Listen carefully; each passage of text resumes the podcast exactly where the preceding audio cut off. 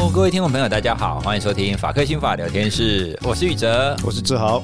前一阵子在九月份的时候，司法院长他就曾经在一个全国律师的联合会，就是一个很多律师的场合，然后他讲了一个很有意思的问题，因为我们现在不是开始在做国民法官嘛？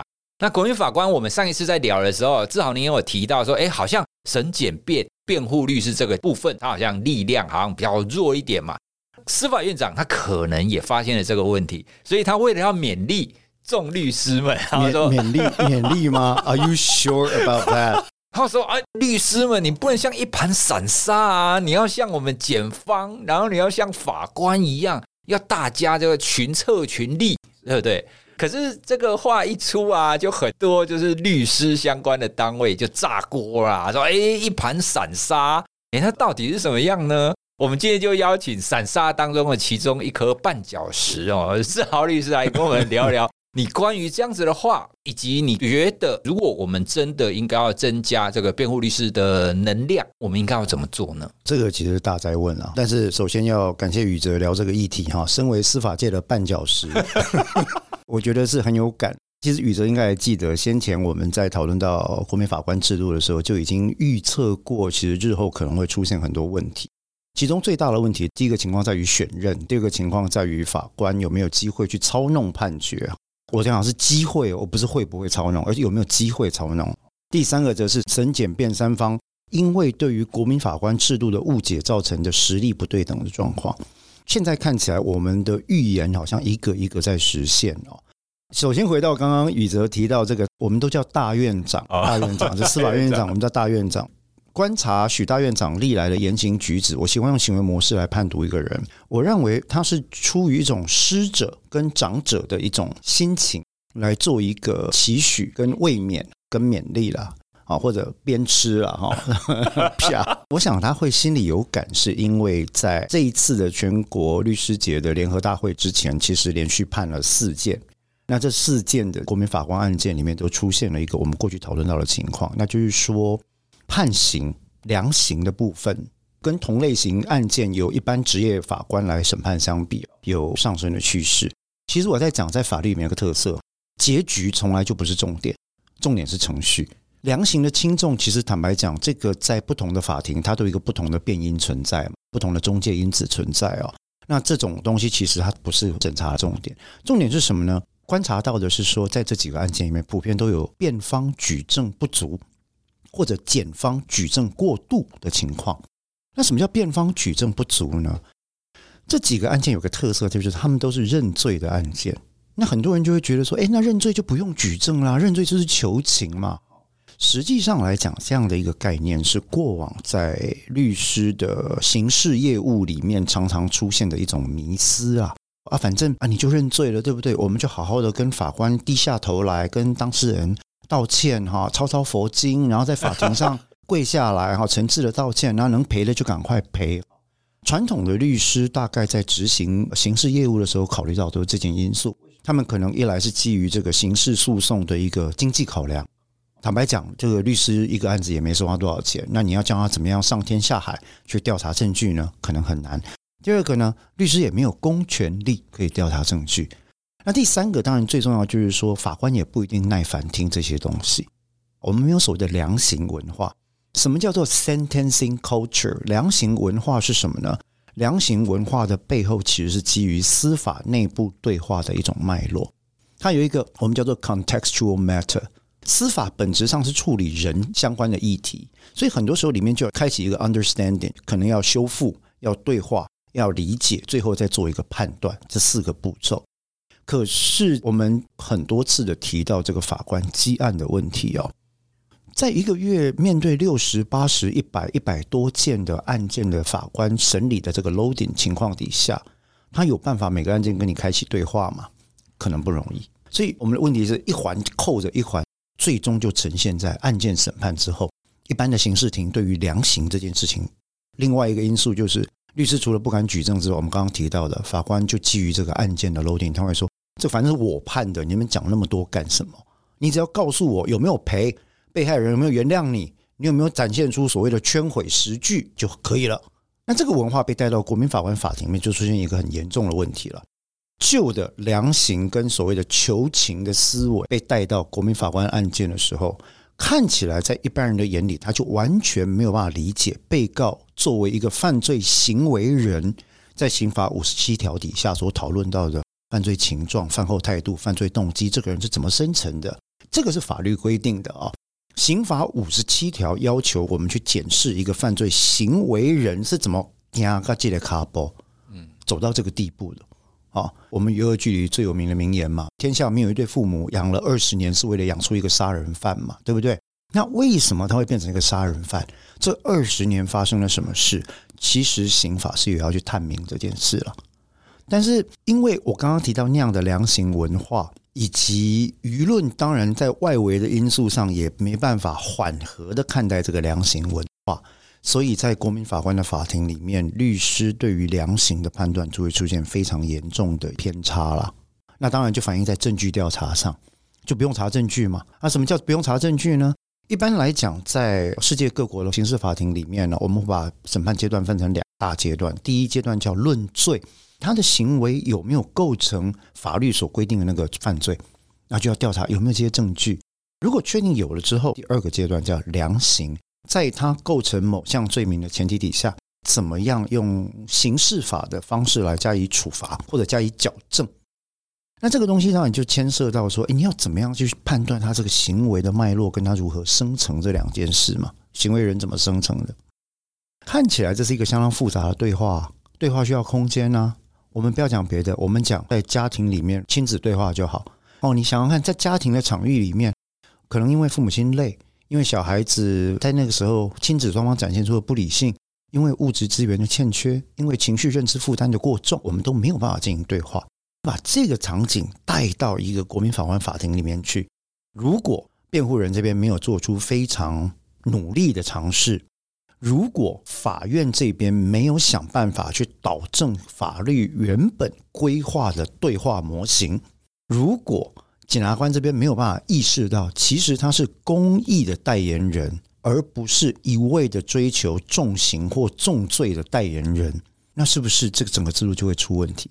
就整个偏斜了，完全偏斜，完全偏斜呢，就会凸显了一团散沙的弱点。哎，可是根据你刚刚讲的量刑文化，我想要再了解一下，因为至少在新闻上看到的，我们可以看到说，哎，法官他可能是因为这个受害者或加害者，他可能是比方说有精神障碍.所以他应该可以减刑，所以他还是有在考量量刑，就是这个行为人他到底的能力情况怎么样嘛？对。可是你又说我们这个量刑文化好像没有很完整，它的关键在于法庭上没有足够的时间吗？还是法官不会主动的觉得说，哎，我觉得这个律师你提出来的证据好像不够，会这个样子吗？会。其实宇哲两个都讲到重点。第一个，在法庭上确实没有足够的时间。如果各位有机会走入法庭去观察，你会发现每一次的审判都被切得好像一条蜈蚣切成一百段。所以每次的刑事法庭审判，在职业法庭里面大概就是二十五分钟、二十分钟、十五分钟、三十分钟，长一点的一个小时。那所以你很难去理解脉络这件事情。等一下，你的意思是说开庭有时间限制？比如说我们去医院看医生，虽然我们没有限制医生要看这个病人看多久，可是医生会知道说啊啊，我给他了几百病人啊，所以他就会加速嘛。就是这个概念。一进到那个庭，你看到那个停机表，发现哎呦，今天早上排了八件了，从九点半开始开，开到十二点，总共也才两个半小时啊，两个半小时我要塞八件，那一件我要几分钟？大概就是这个概念。那所以在这个情况底下，当然法官他第一个就是说时间管理上他会变得非常的困难。那平均一个法官不是每天都开庭哦，法官花很多的时间要进行所谓的书类撰写，就是要写那个判决书，然后要评议嘛，跟他的庭员啊要要讨论这个案子。所以其实一个礼拜五天的工作天里面，大概就有三个半天左右他会拿来开庭。那你就知道，其实法庭活动在台湾并不是占了审检辩的核心哦。而是什么书类活动？那在这样情况底下，造就了一个特色是，审检辩对于法庭活动都很陌生，甚至都很不耐烦，甚至都很没有办法或没有能力去举出在口头讨论或者量刑文化里面所必须对话这种脉络所需要的证据。那你就知道说，过去几十年都是在职业法官主持的这个法庭里面审判嘛，你今天突然转成国民法官法庭，这些辩护人没有受过任何的训练，就只有模拟几次了。但是模拟都是照剧本跑嘛，这些辩护人怎么会有能力在真正的案件来的时候，一眼看出说，哎，这个案子虽然认罪，量刑还是有争点啊，对不对？判轻还判重，你要从哪里开始？我们有一个法定值嘛，最上限、最下限。你告诉我，凭什么你要从最最上限开始量减轻，而不是从最下限开始量加重？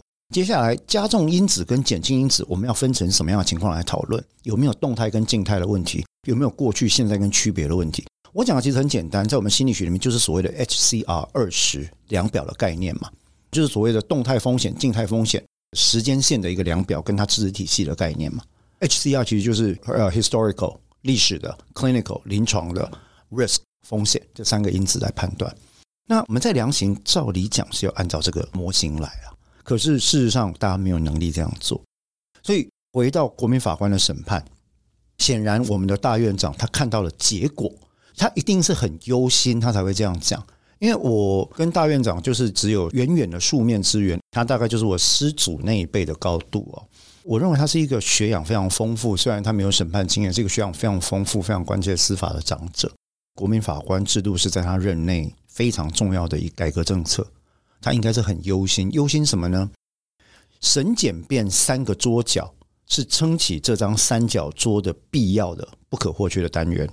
糟了，现在有一只桌角是瘸的，是短的，安那边安装卡赫。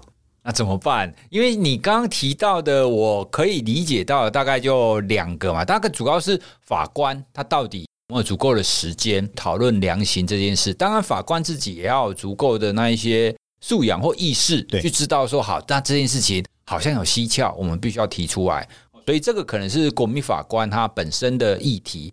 如果是针对律师这个部分。到底是什么原因让律师就是很少，或是不太敢在法庭上提出那一些量刑相关的证据呢？很简便都有他的问题。我们今天只集中讲辩方，因为我觉得身为一个绊脚石来讨论散沙这件事情是有必要。毕竟我也教过蛮多年的律师训练所的刑事交互结问跟辩护。讲到律师，要先讲律师的养成啊，法律人是怎么养成的这件事情哦。传统有个笑话，你怎么会去念法律？就英文不好，数学不好，自然不好，我就去念法律。当然，这个是玩笑话，这是开玩笑。但是落实到案件里面的时候，你会发现，其实很多时候确实有不少的人在踏出法学院，拿到法学士的那一刹那，甚至是法律研究所念完的那一刹那，他是处于一个没有办法写得很顺，也没有办法讲得很流畅的一个情况。那他能够写的多半就是考题。论文、学校的报告，可是他不知道怎么写书状、律师函、法律意见书，所以很多时候学校的法学教育所养成的，而且特别是在台湾啊，所养成的是我们常常律师界、实务界在讲，我们没办法用的人。这样的人通过律师考试之后，接下来第二阶段会进入什么训练呢？就是我刚刚讲的律师训练所的训练了。律训所的训练其实是非常的，我个人认为是效率很低的。很抱歉啊，作为一个绊脚石，而且是实际教过的老师，我要这样讲啊。你这样想啊，每一次大概有五百人左右，分成五个一百人的单位啊，一个教室塞一百人，让一百人塞在一个大教室里面，从早上八点半啊九点开始上课，上到下午四点，每一堂课大概一个小时到一个半小时，里面上了各种所谓的什么法律实务、劳动法实务、刑事实务训练，然后民事实务训练、刑事模拟法庭、民事模拟法庭等等。他其实还是不脱法学院教育的模式，对不对？在上课啊，对，上课啊，这样的时间要多久呢？一个月，一个月，一个月啊。这一个月在上课，其实对于真正想学的，他们会有点万谈，就是说，啊，好像没办法让我学到什么。哎，等一下，我想象中的这个训练，它当中应该要分，还要有很大一个部分的，比如说分组讨论，嗯，或者是甚至应该要直接在那边针对同一个议题做辩论啊，不是应该要有这一种训练吗？依照学习心理学，应该有这种训练，但完全没有，完全没有。包括在刑事模拟法庭哈，也是用省略过的案例。我认为啦，那我想我担任过老师，我有资格这样讲，就是说，当我们要进行实际辩论或议题深入讨论的时候，其实不一定每个同学都有兴趣嘛，因为他会觉得说，哎，考上了律师，现在怎么当看个人啊？重要的是，我搞不好觉得业务能力比较重要啊。你教那些，我自己查法条就好了。律师有个特色，我觉得这也是所谓一团散沙的来源呢，就是谁也不服谁。哦，你现在教我自己，你年纪比较大，你们要不然你凭什么教我？搞不好我出去也是比你厉害，对不对？那厉不厉害怎么说呢？搞不好案件量比你多啊，我比较会做 YT 频道，我比较会经营 Podcast 啊。那这个其实都没有不好，只是说大家对于律师这个职业想象不同。所以一团散沙这件事情，我觉得它不是一个坏事，是因为律师本来就是一个自由自在的行业，每个人可以有不同的想象，每个人可以有不同的方向，对不对？那我做我做的事情，也没有觉得说我做我做的事情比较低贱或比较高尚。我喜欢刑事案件，我喜欢家事案件，我喜欢智慧财产权案件，但是我的兴趣而已啊。那所以你会看这整个职业训练里面，真刚刚讲那一个月在上课，剩下了五个月，剩下五个月在做什么呢？把你丢到一个你找到律师事务所里面当实习。问题来了，对于带实习律师的人来讲，例如说有律师来申请来我事务所实习的时候，我要带他，我一定先评估两个因素嘛。第一个，这个人是不是可用的战力？对，因为我要给薪呢。但是他既然是劳动力，他提供的劳务能不能跟我要给他薪水平衡？不敢谈业务其他的啦，就讲句简单话，你书状能不能写得出来像样的东西？你能不能开庭讲话？知不知道这个案子的重点在哪里？你会不会好好做研究，然后帮我找出这个案子的争点？这是我们在意的嘛？你能不能帮上忙？对。第二个问题，我带你毫无保留的教了你之后，五个月满了，屁股拍拍你走人。另谋高就，或者直接就自己开的话，那对我来说，它是一个有意义的投资吗？很可能不是，对不对？所以带实习律师的资深律师会有这样的心理的小剧场。事实上，确实也非常多，我知道的也很多的这个律训的同学，在律师训练结束之后，他就想说，反正今天没有人可以辨别律师的良率啊，没有人可以分得清楚律师好或不好，他只能看到曝光度。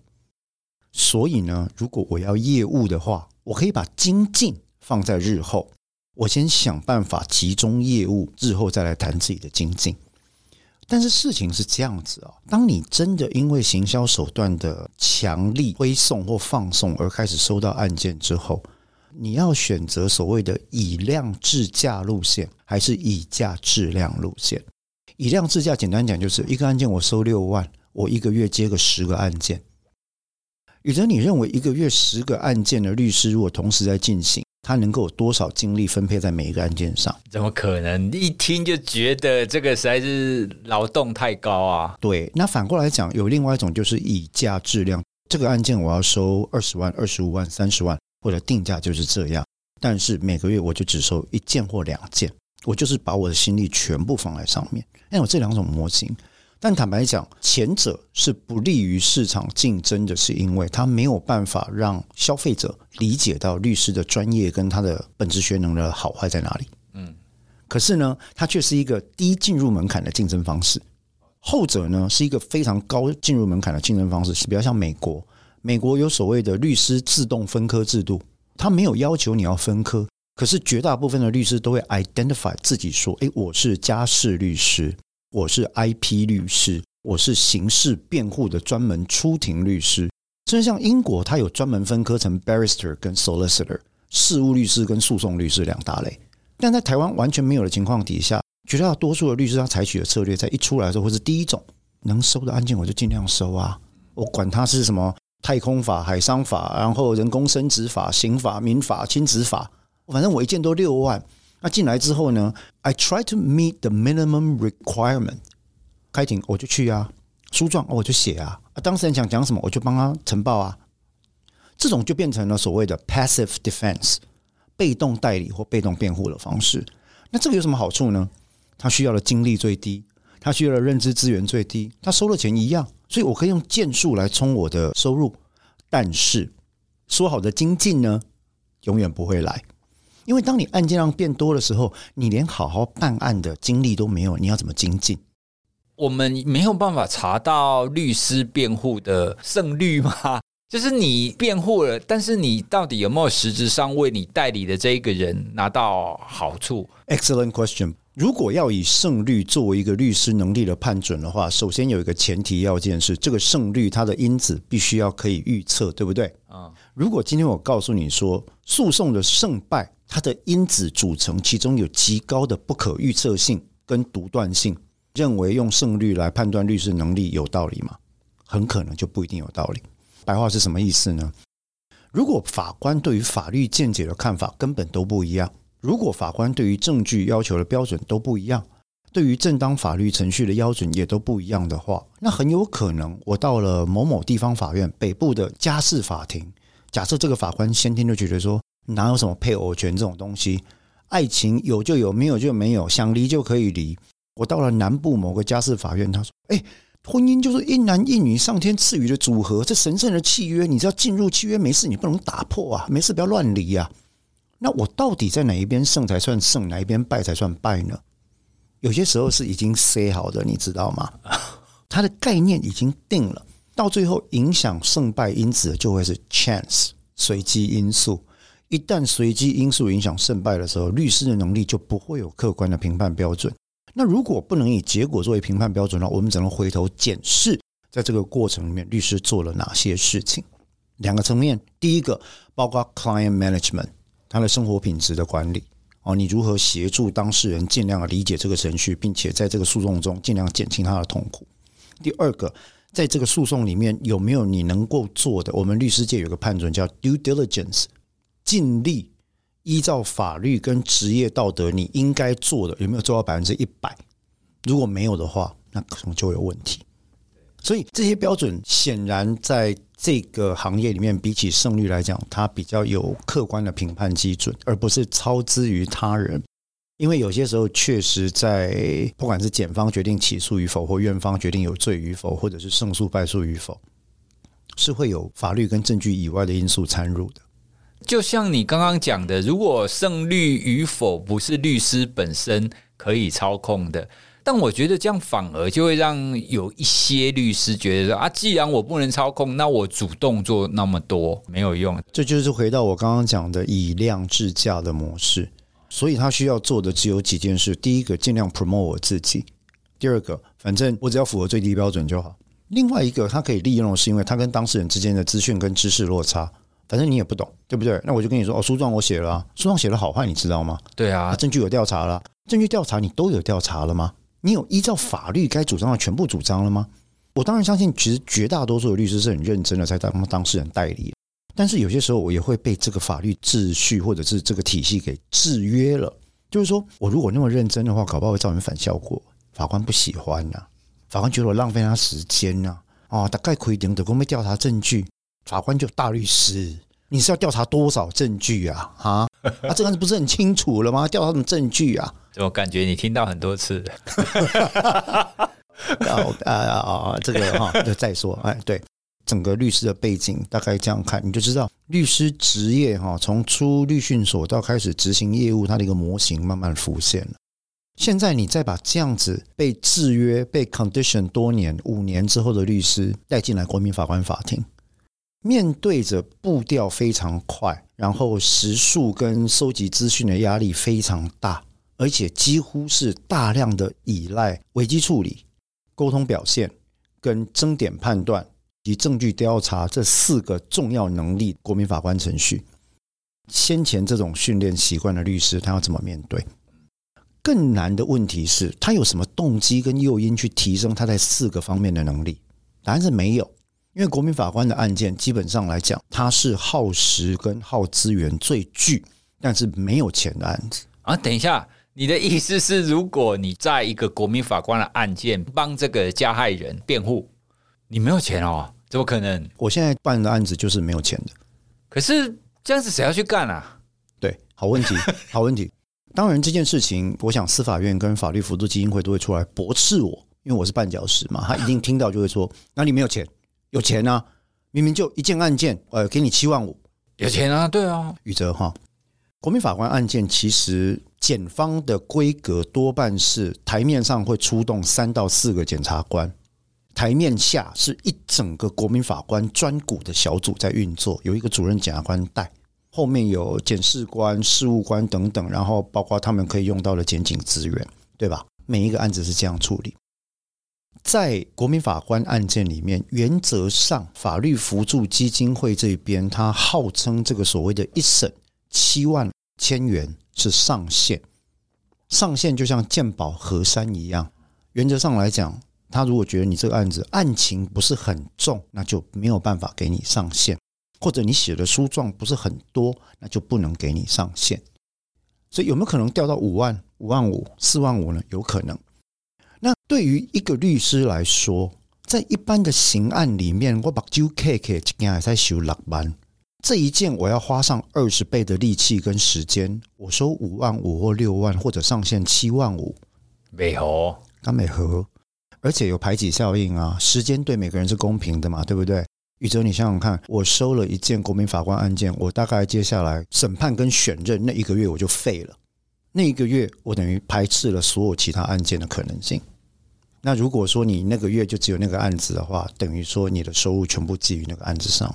律师是比较特别，律师虽然是一个所谓的在野法曹哈，他的意思就是说，它是一种具有公益色彩的自营利司法单元。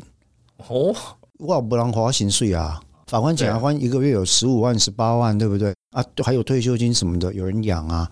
律师没有人养哎，哦，你们有公保，我们都没有嘛。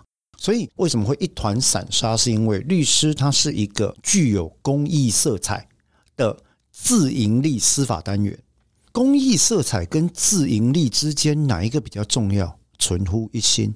你今天就会想说。要生存比较重要，生存之后才会有浮现公益色彩嘛。对啊，哎，我老今天探爸爸，我马上说，哎呀，我来做一下公益，对不？啊，我如果今天自己都快饿死了，每一件都要公益，千元律师，千元律师吗？哦，大家都男公民吗？那所以你看，在这整个的一个系统架构底下，律师进修精进，认真的帮一个国民法官案件调查证据，便花大量的时间进行选任。科学的证据研究，然后研究案例，然后让自己的说理跟沟通方式都可以适用科学的方法来呈现。他的动机是很低的，但是他的成本是很高的。低诱因高成本，在经济学上注定了就怎么样？这就是一个没有人要做的事情。那所以说，现在的情况就会变成，来接这种案件的律师很容易有一个心态，就是说，反正我在做公益啊，我在做公益，你知道要求多少，对不对？啊，不立刻搞利害者。其实他讲的也没错啊，你如何能够要求这些分文不取的人，或者只收基本费用、基本费用，有时候就 cover 车马费的人，你是公益单元，所以你要尽百分之一百二十的努力来维护这个社会的正义。这个戏剧看看可以了，现实生活中这样要求不合理嘛？所以为什么律师会是一团散沙？我们从训练、职业。收费、时间这几个因素来看，你就慢慢看出来。回到我们讲的那句话，律师的定性是什么？其实律师应该是司法三单元里面我认为最重要的一个单元。哦，司法三单元常常讲审检辩、审检辩。对啊。可是你要知道哦，国家就包揽其中的两种，国家的力量是庞大的哦。如果有一天台湾变成一个独裁国家的时候，毫无疑问的，我认为法官跟检察官一定都会立刻被国家收编的比例会居高。你是公务员嘛？那我一旦变成一个独裁政府之后，我可以把检方跟辩方跟那个院方全部收编啊。所以有民主，那他就会有一个好的院方检方；没有民主，他就会有一个符合独裁的院方跟检方。在这里面，唯一能够跟这个势力对抗的只有谁？是吗？所以律师弱，司法就弱。律师强，司法就强。为什么美国的司法会演变这么多，成为几乎是全世界在先进法律议题的标杆？没有错，美国是一个好讼的国家，这个是为人诟病的。美国在司法案件上花费了巨大的资源，这是为人诟病。美国司法体系里面所体现的资本主义，这是为人诟病的。但同时，美国也是针对最多类型的法律议题做出最尖端、最深入辩论的国家之一。法律的力量可以说是遍及了所有的角落。我们这些法学生，这些为人讨厌的法学生，在成为现在令人望而生厌的陈检辩之前，当年都曾经是捧着《梅冈城故事》，捧着丹诺自传，捧着这些重要的著作，然后在苦读说：“哎，我要成为那样的人。”只可惜考上执照那天开始就忘了这件事情。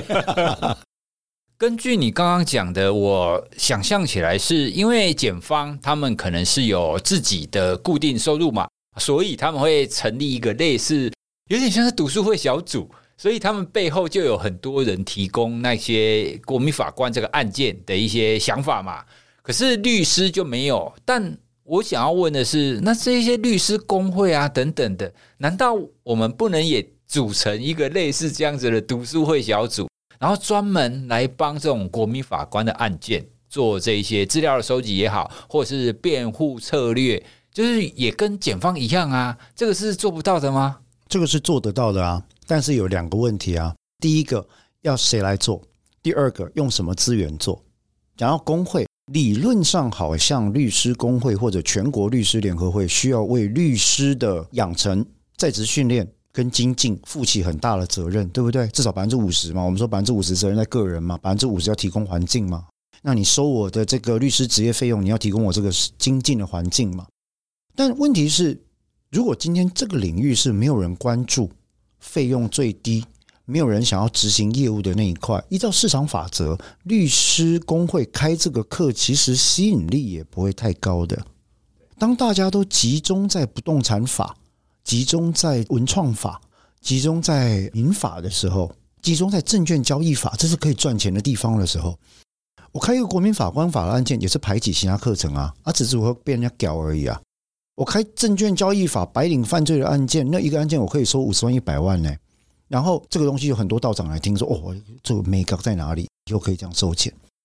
我开一个国民法官法案件，我收五万块，要去掉我两个月跟半条命。然后我开了之后，其实其他就开不成。也所以律师公会一样会考虑这个问题。好，今天为了公益的情况，律师公会开了小猫两三只，没有人要来听，不好啦，没用啦，听了干嘛？另外一个就是谁来教？既然这个领域是新的，那在台湾呢？有些人就会觉得说，那我请美国人来教。美国人不懂台湾法律，他更不懂我们刚刚提到的台湾的那种司法递嬗或司法演进的那个脉络。他会教你的就是我在美国受训学那一套所谓的诉讼演变的方法嘛，trial advocacy 嘛。可是他不知道那种 trial advocacy，他需要因地做调整。如果到了台湾，他可能没有办法百分之一百用美国那一套，会出问题的。那所以在这样的情况底下，你要耗费。整个国民法官制度对于律师来讲是一个极高进入门槛，但是极低诱因的一个市场模型。就算你开了课，会有人有意愿上吗？这就是下一个问题。事实上，我认为各地方工会或者是全国联合会，他们也有似乎有意愿在讨论这个问题，在担心这个问题。但回归到基础，就是我们讨论到律师的角色的时候，因为是自由业，每个人可以自由的选择你要或不要做什么业务，很。理所当然的这样的一个欠缺经济诱因，但是高能力进入门槛的行业市场，就会被认定为是一个我不需要去碰触的行业。为什么会是一团散沙呢？它应该是一团散沙，它只要在必要的时候凝固起来变成水泥就好了。那现在有没有凝固变成水泥呢？答案是没有。为什么呢？因为律师是具有公益色彩的自营利司法单元而已。那如果有权力的国家机关想要改变律师是一团散沙的情况，我认为应该从三个地方做起。第一个，强化法官、检察官对于律师的尊重，在法庭上完全按照法律来进行审判。我认为司法院跟法务部应该设立观审员制度。也就是在法官开庭的时候，派遣自己的司法内部人员来进行秘密的评鉴跟观察。所以你的意思是现在没有这个制度？我坦白跟你讲，我认为律师在执行业务的时候，并没有受到法律程序上的相当的尊重。内幕大概我们可以讲一年了。当然，法官当庭去辱骂律师的情况比较少，相对少数，这个确实哦。但是忽略律师或者不愿意进行实质讨论的情况，其实蛮普遍的。这个东西呢，很多时候就回到法官，他也不是故意要侮辱你，他只是觉得说你讲话有什么好听的？我比你卡高啊，我比你卡白啊，我法官呢？啊，我的判，你公司是被冲啥回啦？Why are you wasting my time？这些概念就是法官脑里会有的小剧场。甚至我还遇过刚分发的年轻法官在法庭上直接指着我说：“你为什么帮这种人渣辩护呢？”哦。他法官呢？他法官呢？所以第一个问题是，我们的院方对于法官的养成，他不尊重正当法律程序，没有百分之一百依法审判这件事情，某程度会阻碍了律师发言的意愿跟勇气。那这个勇气，当然有时候要梁静茹想的哈，要要人家给你啊哈，是谁给你这个勇气？是梁静茹给我的勇气。有时候律师要能够畅所欲言，必须要在一个健康的环境里面。他知道法院愿意容忍他，容忍他不是随便乱讲，而是说有理有据。律师，你讲这话的证据是什么？律师，你讲这话法律基础是什么？只要你能够提出这两点，我就准你讲，你就大方的讲没关系。我鼓励你为被告的利益辩护。坦白讲，在这么多年的职业经验里面，我所听闻或见过，会去指责律师说：“大律师，你不觉得你这样做对被告有点少了吗？”我只认识两个法官会这样做，这两个法官都是我极为尊重的法官。他着眼的并不是为了维护被告有罪无罪这件事，他着眼的是说，你作为一个被告的辩护人，你不应该竭尽全力吗？我们院方跟检方都竭尽全力，你没有的话就糟糕了。所以他觉得还有什么东西可以做，可是律师还没做，所以就跟他说：“哎，不行，你这个要做，你是不是要再多调查什么东西？”哎，因为法院是中立，我是被动的哦。那我现在跟你讲，我觉得你是不是还要再多做什么事情？这样的法官，很抱歉，我执业十几年，我就看过两个。那其他人都是坏法官吗？当然不是，只是其他人都是乖宝宝。好，所以这是第一个问题。第二个问题，检方可能也必须要跳脱国民法官的制度，是一个检方的肌肉竞技场，a place to show muscle。我刚刚讲过哈，审检辩三方其实都具有相当浓厚的公益色彩，检察官尤其如此。我们在刑事诉讼法里有一条非常重要，但是被人嗤之以鼻。实施刑事诉讼程序的公务员，对于被告有利不利的事项，必须一律加以注意。谁是实施刑事诉讼程序的公务员呢？当然就是院方跟检方，对不对？但是基本上来讲，检方常常他会忘了这件事情。那在国民法官法庭，这个瑕疵就浮现得更明显。我们在心理学说，观察改变行为。你一旦发现媒体跟大家都在看。检方就必须要证明说，我比本人卡领劲，我比本人卡怕边啊，对不哈？他就要 all in。那现在就会变成说，证明被告有罪呢？关键的证据我不一定有，但没关系，旁边的证据我给你加四十九项、五十项、六十项，因为我知道法官会准啊。为什么？因为法官跟我就是这么熟了，我知道这个法官会准啊。那辩方调查证据呢？不必要，没有必要，没有关联性，跟这案子没有关系，哪怕他真的有关系。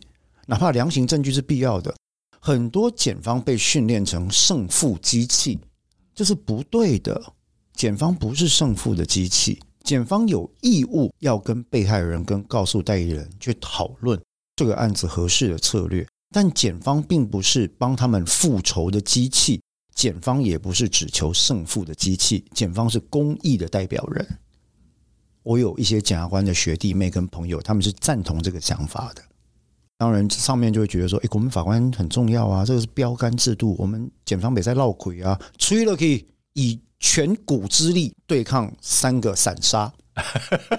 所以我刚刚讲了哈，其实如果要律师有一个好的职业的话，我觉得在国民法官法庭里面，所要改变环境是必要的。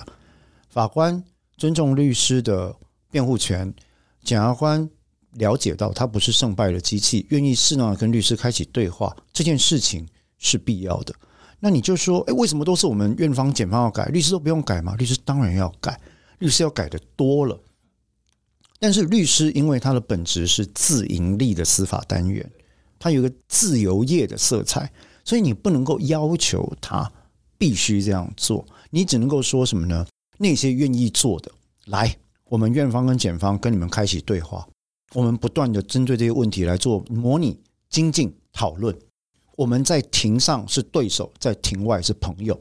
我们一起来让这个制度更好，追求一个让受害人跟他的家属也可以得到宽慰，让被告也可以得到理解，并且正确加以处刑或者给予无罪判决的一个司法制度。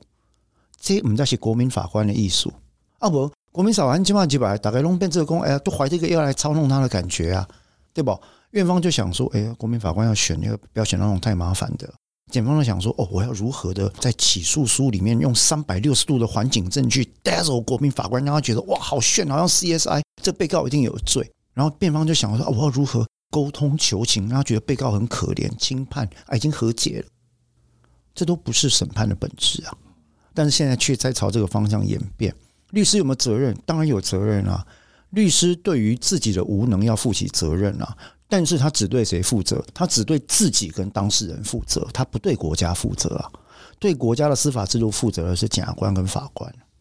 哇，所以从你刚刚讲的最后，你要怎么改进的这三个方面，其实听起来都很有道理。但我觉得这个层次其实都很高，诶，它几乎是这三个审检辩他们整个对于不管是国民法官，或者是对自己的工作，他的核心的目标，他都要整个去改变，整个扭转掉。那要改变是不是需要动机？对啊，刑事法庭常在审判人嘛，哈，动不动就批评人说啊，你。你不改变因子啊，你不改变动机了，这个被告改变的可能性不高啊。同样的话用在审检辩身上，你有没有改变动机？你有没有改变因子？如果没有的话，审检辩一样欠缺教化可能性啊，是吧？你改变了动机不高，你审检变没有教化可能性嘛？你没盖嘛？怕戏不盖嘛？为什么不改？因为没有动机跟因子嘛。那所以接下来下一个问题是，如果要司法制度变好的话。司法院、法务部跟全国律师联合会要思考的是如何去打造一个健康的环境嘛？我知道的，maybe 下一次我们来做一题了哈。检方、院方被诈欺案件淹没，淹没到他已经快哭了。一个月结一百件案件，里面有六十件是那诈欺案，那这些鸟案子不断的淹没他所有的工作能量的话，你要如何期待？如果连法官、检察官都活得不像个人的话，你觉得他要如何用人的眼光去审判被告啊？对，真的不怕多吧？啊，你要如何期待检察官用人的概念去对被告有利不利一律注意，做公益的代言人，很难吧？所以法务部跟司法院，我真的认为他们应该郑重思考的，不是只是请长得很帅的、很美的法官、检察官来拍宣导短片或者海报，而是想一想。如何合理的增加法官的待遇原额，检察官的待遇原额，压制一些不必要的案源，开拓新的疏解案源的工具？我相信他们都有在做啊，我知道他们都有在做，但核心的概念还是检察官跟法官的流失量是严重，越基层越痛苦。一审的检察官，一审的法官，侦查中的检察官，第一审的法官，其实是痛苦的。因为他们负担着最大的压力，事实要做最多，但是最容易动不动就被上级、上上级发回，然后撤销或者是废弃，然后他们就会想说：“啊，法官你安排在阿不去帮他出力。”那到最后他就会学会，他被制约，学会了说八尺门那一套嘛。我就照学长讲了做就好了啊，我就贴立稿啊，我贴你的立稿总不会被发回了吧？我就扭曲我自己的法律确信啊，我的法律良心不要了。我用你的良心来当我的良心，这样我就不痛了，对吧？检察一体这个情况就更严重。检察官个人的法律见解，当然哈，实际上我要讲，检察制度还是给许多的检察官大幅度的尊重，但有些情况底下比较具有政策性质的东西，你就会发现那个政策是贯彻下来的，不同意见也不一定能够百分百被听到嘛。那很多时候在院检里面也会自我审查。哇！你现在这棒打出头钉，我要当那个出头钉吗？那你们会吧？